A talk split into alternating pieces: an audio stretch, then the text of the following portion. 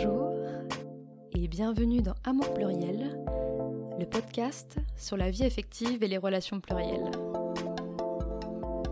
Je suis sexothérapeute et conseillère conjugale et je suis ravie de vous retrouver pour ce nouvel épisode.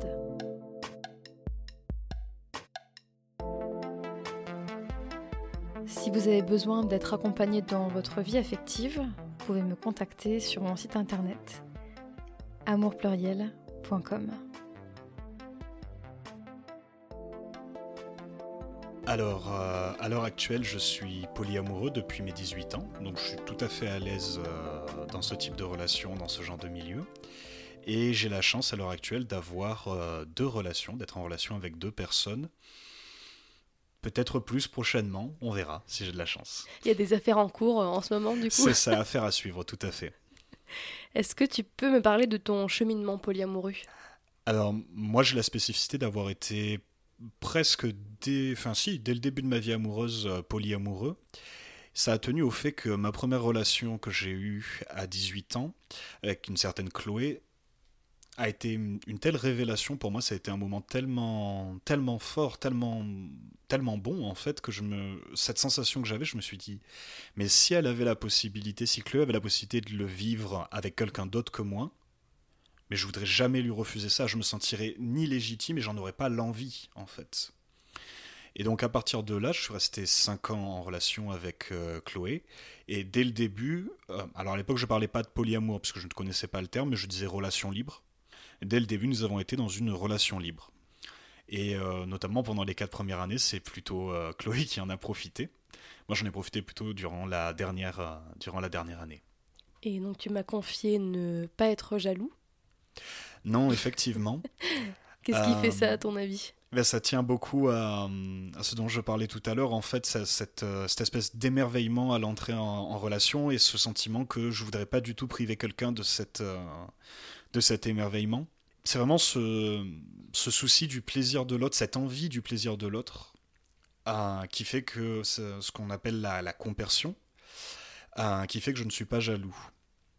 D'expérience, je dirais que plus quelqu'un est compersionné, plus il ressent de compersion, donc, moins il va ressentir de jalousie. Alors, peut-être définir un petit peu ce qu'est la compersion. C'est un mot qui est utilisé très fréquemment dans les milieux polyamoureux, qui est très important.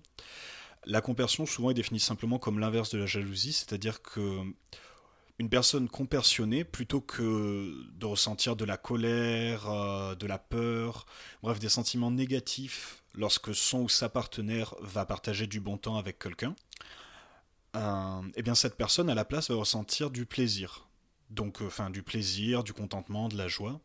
Donc, l'exemple typique, euh, ma partenaire, euh, ma partenaire rentre de soirée, elle me dit bah écoute, euh, j'ai été avec quelqu'un, c'était super, il était très sympa, c'était un très bon coup.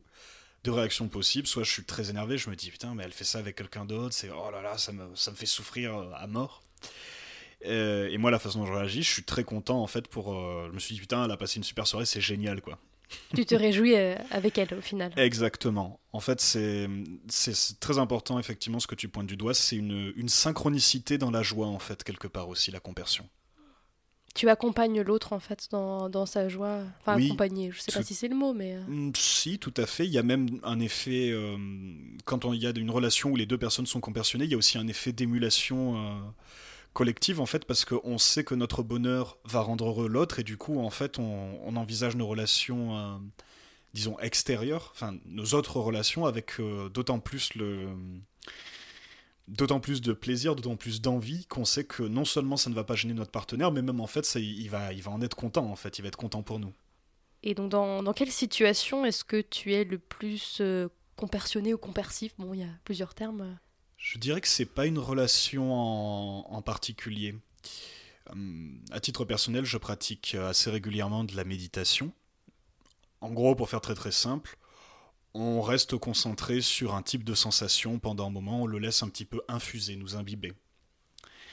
Et donc régulièrement, en fait, je, je médite sur, euh, sur ma joie et sur la joie des autres, et en fait, j'essaie d'étendre le, j'essaie d'étendre ma compersion j'essaie d'étendre le plaisir que je prends à savoir les autres heureux en fait.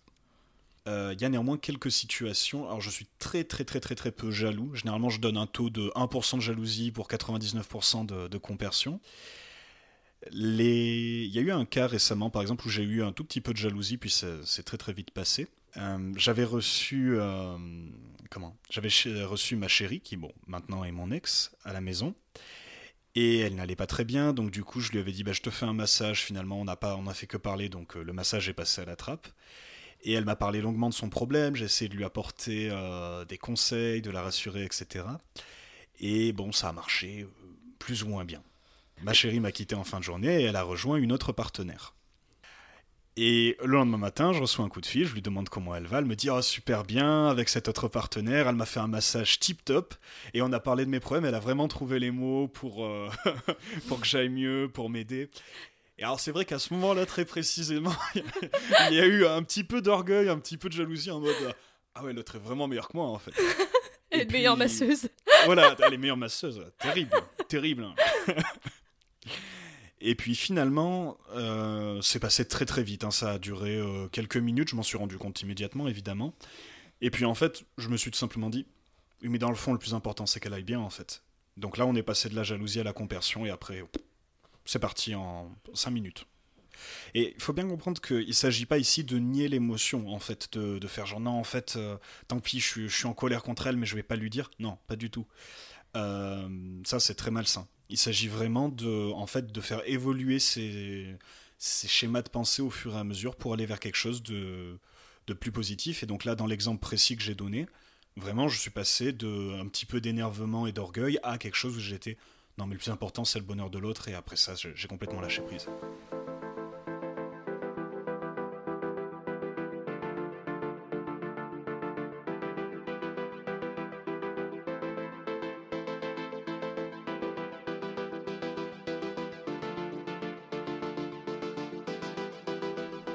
Quelles ont été tes difficultés si c'était pas la jalousie? Eh bien, avec ma première relation, la difficulté principale, ça a été effectivement au moment où il y a eu une. Euh, tant qu'elle, elle en profitait, c'était, ça allait plutôt bien. Encore qu'elle a eu des moments où elle. Euh, c'était quelqu'un qui a été élevé dans une famille en fait qui était très, euh, très traditionnelle, qui n'était pas fermée d'esprit, mais elle a vraiment assisté à, au bonheur conjugal de ses parents à deux. Et du coup, elle est vraiment cet idéal de, vie à deux en fait. Et du coup, c'est vrai que ça a été à la fois elle en profitait et à la fois elle pouvait avoir un peu des, des fois des moments plus de culpabilité ou de doute. Et quand euh, moi-même j'ai commencé, enfin j'ai commencé à fréquenter un, petit peu à côté de, notre relation, c'est vrai que initialement ça a été la confrontation à la réalité a été très difficile pour elle. Alors dans ces cas-là, le mieux, enfin moi ce que j'ai fait, c'est que je l'ai rassuré, je lui ai dit non mais ça remet pas du tout en question notre relation, ça change rien à l'affection que je te porte, etc. Et ça l'a, effectivement, ça l'a, ça l'a rassuré. Mais toi, quelles ont été tes difficultés à toi? Et donc mes difficultés vis-à-vis de ça, c'est le fait de faire souffrir l'autre en fait. Pour moi, c'est vraiment, euh, c'est vraiment ce qui m'est le plus douloureux dans une relation en fait. En particulier, faire souffrir l'autre sans que l'autre nous le dise ou n'ose nous le dire en fait mais c'est simplement que des fois la personne ne se rend pas vraiment compte elle-même que qu'elle est en souffrance, qu'il y a quelque chose qui va pas, etc. Et je pense pas que ce soit des difficultés purement liées au polyamour, mais en termes de couple, voilà, ça a été mes, mes difficultés euh, personnelles. C'est pas ça qui a. On a, on s'est séparé du coup euh, avec euh, comment? On s'est séparé avec avec mon ex avec Chloé, mais ce n'est pas le, ce n'est pas la jalousie qui finalement a fait qu'on s'est séparés. On s'est séparés deux fois en fait. La première fois qu'on s'est séparés, ça tenait tout simplement à un projet de vie différent. Elle, elle voulait euh, fonder une famille, elle voulait avoir des enfants. Moi, j'étais pas du tout à ce stade-là de ma vie. Je suis toujours pas aujourd'hui d'ailleurs. Donc, en fait, ça, on le savait tous les deux, on en avait parlé et on s'était dit à l'avance que si jamais, pour une raison ou une autre, elle trouvait un partenaire qui lui convienne et avec qui elle puisse réaliser ce projet de vie, eh ben, euh, il y aurait séparation, mais c'était, on s'était entendu là-dessus. Et donc c'est ce qui s'est passé. Elle a trouvé un partenaire qui correspondait à ses critères. On s'est séparés en, très bons termes. Il y avait toujours une, très, euh, une très forte amitié, hein. beaucoup de, du souci de plaisir de l'autre, de l'amour de l'autre en fait toujours qui était là. Euh, simplement pour elle émotionnellement, c'était pas possible de maintenir à la fois de commencer cette nouvelle relation et de maintenir une relation même d'amitié avec moi. Puis au bout de six mois, je me suis dit, bon, quand même, j'aimerais bien savoir si euh, elle a réussi ses études, ça se passe bien avec son chéri, comment elle va, etc. Et il s'est avéré qu'avec son chéri, ça n'avait pas marché du tout.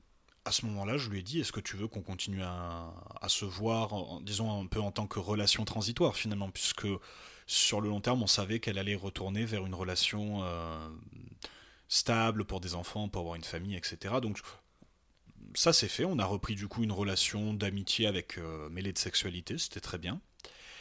Et puis, euh, mais c'était tout à fait entendu que c'était, disons, transitoire et que ça. Moi, j'étais très clair sur le fait que j'étais euh, polyamoureux. Et à cette époque, j'ai commencé à fréquenter une deuxième partenaire, Émilie. Au début, ça ne posait pas de problème, et puis au fur et à mesure, en fait, euh, elle a fini par me dire que ça ne lui convenait plus et qu'il fallait que, que, ça s'arrête. Donc. Et comment est-ce que tu te sentais, toi, dans ces moments-là?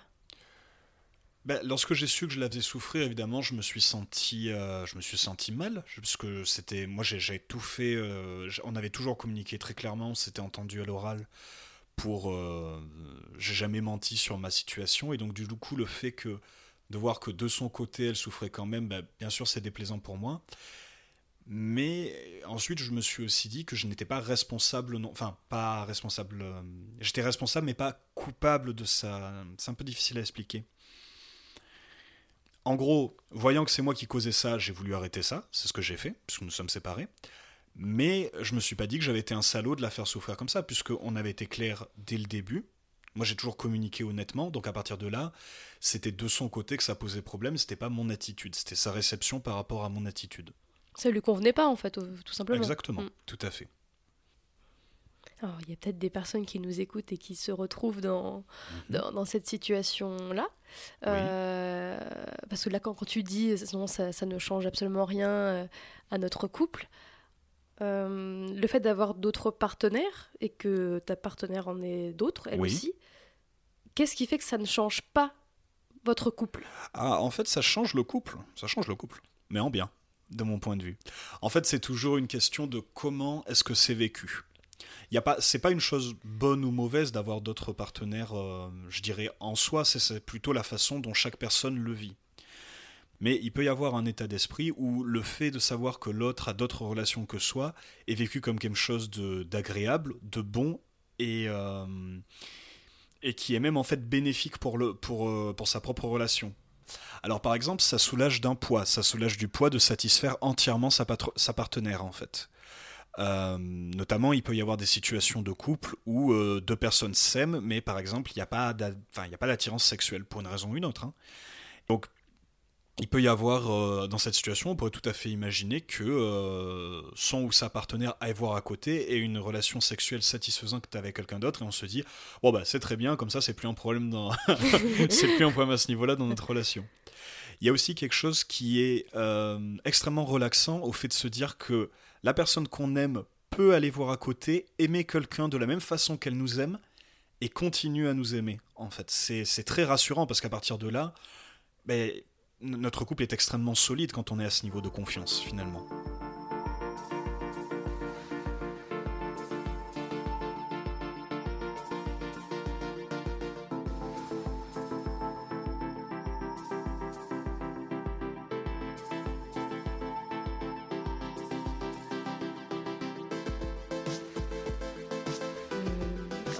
Conseil tu pourrais donner aux personnes qui ouvrent leur couple?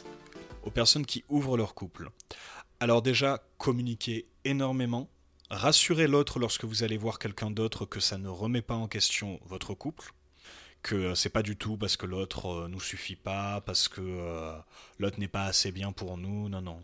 Et je dirais que de manière générale, en fait, pour les personnes qui voudraient ouvrir leur couple, il faut garder en tête que si la jalousie est un problème, il y a deux axes sur lesquels on peut travailler. Le premier axe, on l'a déjà évoqué, c'est celui de la compersion, c'est-à-dire apprendre petit à petit à essayer de se réjouir du bonheur de l'autre, en fait, indépendamment qu'on y participe ou pas. Et le deuxième axe, c'est euh, l'autonomie émotionnelle. En gros, la confiance en soi, quelque part. La confiance qu'on est quelqu'un qui est attirant, qu'on est quelqu'un qui, qui, euh, qui a de la valeur, en dehors du fait que notre partenaire ou non, finalement, nous accorde... Euh, comment dire? En fait, quelque part, il faut aller jusqu'à accepter l'idée que si notre partenaire venait à nous abandonner, ben, on, serait, on serait quand même bien, en fait. On serait euh, bien avec soi-même, on retrouverait une autre partenaire et on recréerait une qualité qui est une, relation qui soit d'une qualité à peu près équivalente, voire meilleure en fait. Et ça, c'est vrai que pousser, là, je pousse un peu l'exemple à l'extrême, mais c'est quelque chose qui peut sembler comme ça très peu romantique, euh, euh, avec ce côté, dans le, dans le romantisme, il y a un peu le côté poussé à l'extrême de Roméo et Juliette, si l'autre meurt, je meurs avec lui et tout. Euh, alors je pense que ça, entretenir cette idée, c'est une très très bonne façon de souffrir dans son couple. par contre, à l'inverse, l'idée qui peut sembler très peu romantique, mais qui rationnellement est très très bonne et très très bénéfique, c'est l'idée de se dire je suis, je suis un individu euh, indépendant, je suis euh, comment Je m'aime moi-même, je suis capable de trouver l'amour d'autres personnes que celle de ma chérie, je suis digne d'amour. D'autres personnes m'accorderont leur amour si c'est pas le cas de ma chérie. Et, euh, et créer petit à petit ce que j'appelle cette autonomie émotionnelle qui fait que bah, si je suis seul, je suis bien, si je suis en couple, je suis bien aussi. C'est construire en fait son, son espace intime à, soi. Tout à fait. Et sa confiance euh, et son indépendance. Tout à fait. Pour euh, dévier un petit peu du sujet, je trouve que ça s'applique aussi beaucoup en fait aux relations euh, parents-enfants en fait. alors c'est normal pour le, parent évidemment de, de, prendre soin de l'enfant, de le prévenir, mets pas ta main sur la plaque chauffante sinon tu vas te brûler, etc. évidemment, jusqu'à un certain point. Euh, mais ensuite, je pense que le parent doit accepter que l'enfant fasse ses propres erreurs. En fait, le parent doit être là pour rassurer l'enfant que, euh, écoute, vas-y, expérimente, fais tes erreurs. Si tu fais une connerie, moi je suis là, je te soutiens, on rebondit, il n'y a pas de souci.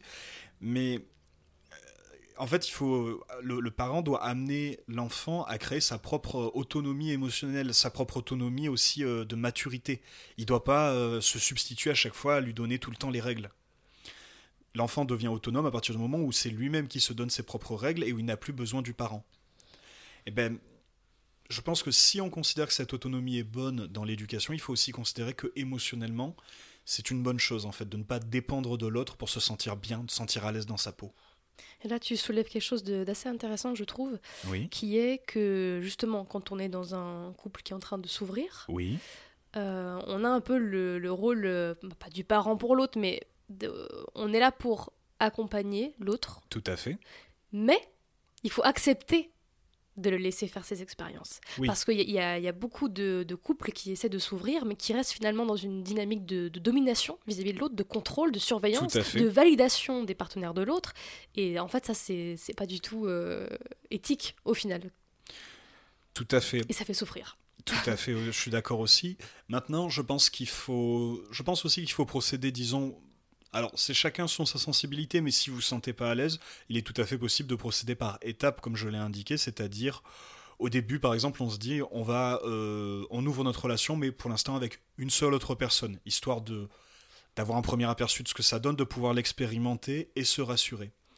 Et en fait, de mon point de vue, en tout cas, idéalement, euh, il faut progresser jusqu'à un point où en fait on a complètement confiance dans l'autre et on sait que l'autre, euh, voilà, que les relations de l'autre ne seront pas un problème pour nous et comme je l'ai mentionné, même au contraire, quand on est dans un couple très ouvert, avec beaucoup de confiance et euh, une liberté émotionnelle et sexuelle complète, c'est vraiment merveilleux. Hein. On se soulage d'un poids, euh, faut le vivre pour le croire.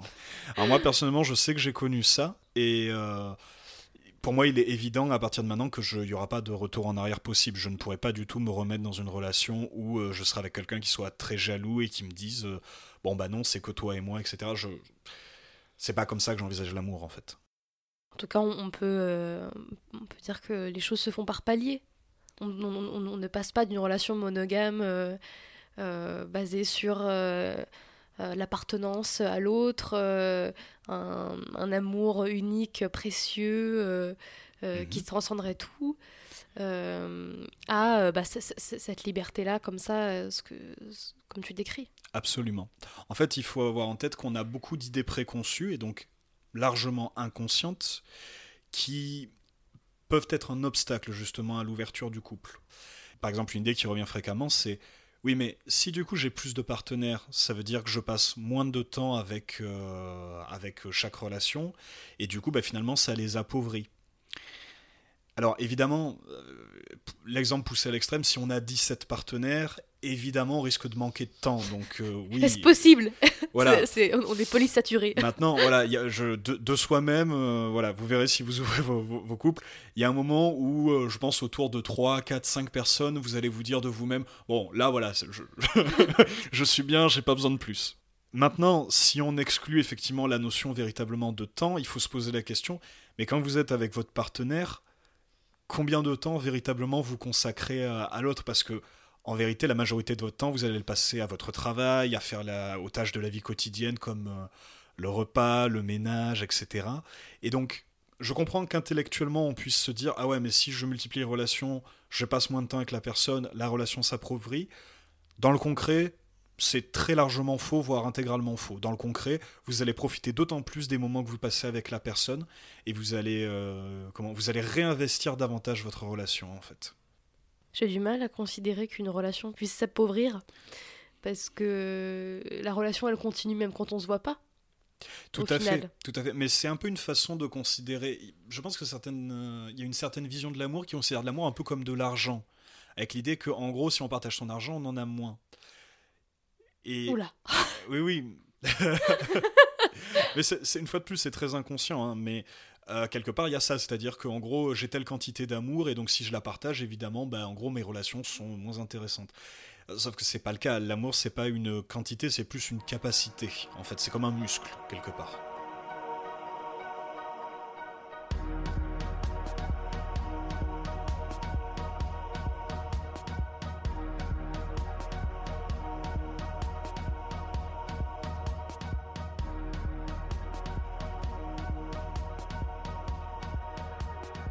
Si tu étais face à quelqu'un qui se trouve dans une situation similaire à la tienne avant, à savoir, euh, euh, il y en a un qui est très épanoui dans, dans un mode de vie polyamoureux alors que l'autre euh, ne l'est pas forcément, qu'est-ce que tu leur conseillerais à chacun, chacune?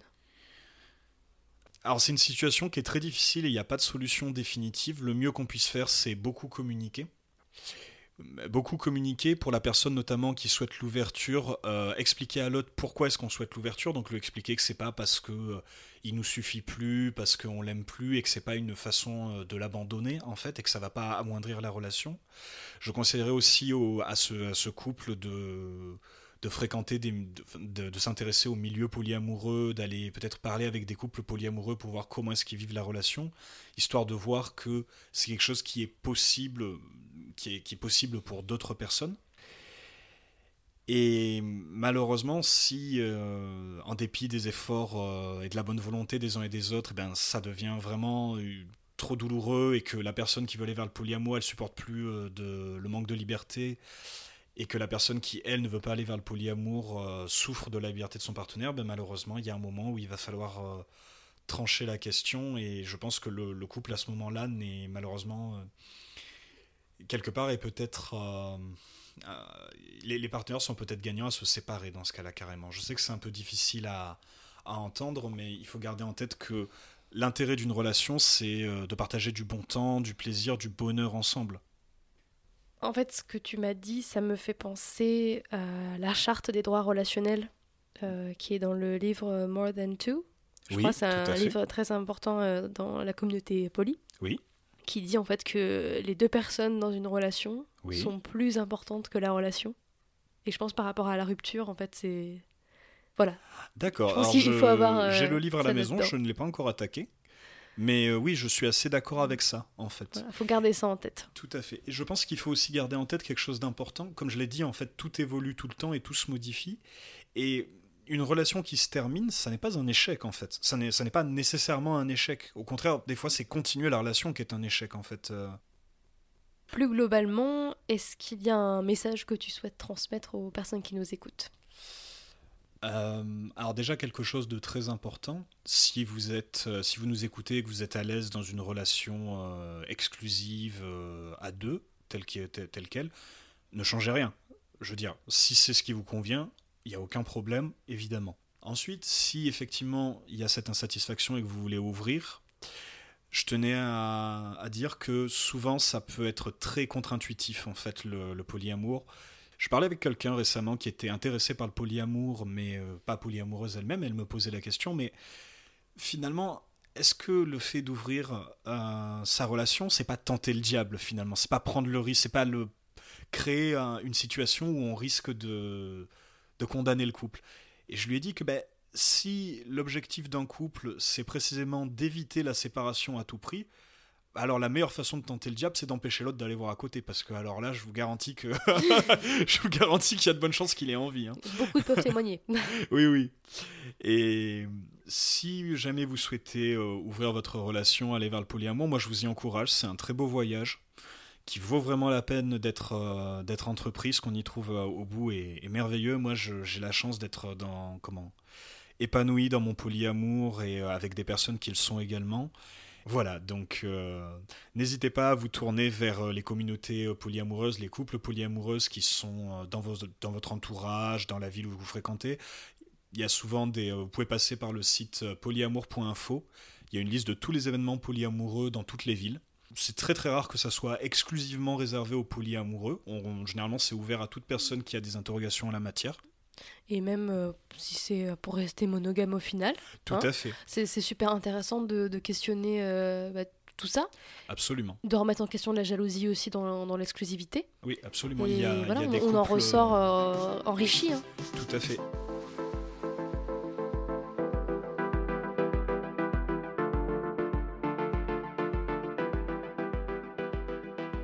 Merci de nous avoir écoutés. Je vous invite à suivre Amour Pluriel sur Facebook et Instagram. N'hésitez pas à partager cette émission autour de vous. À très vite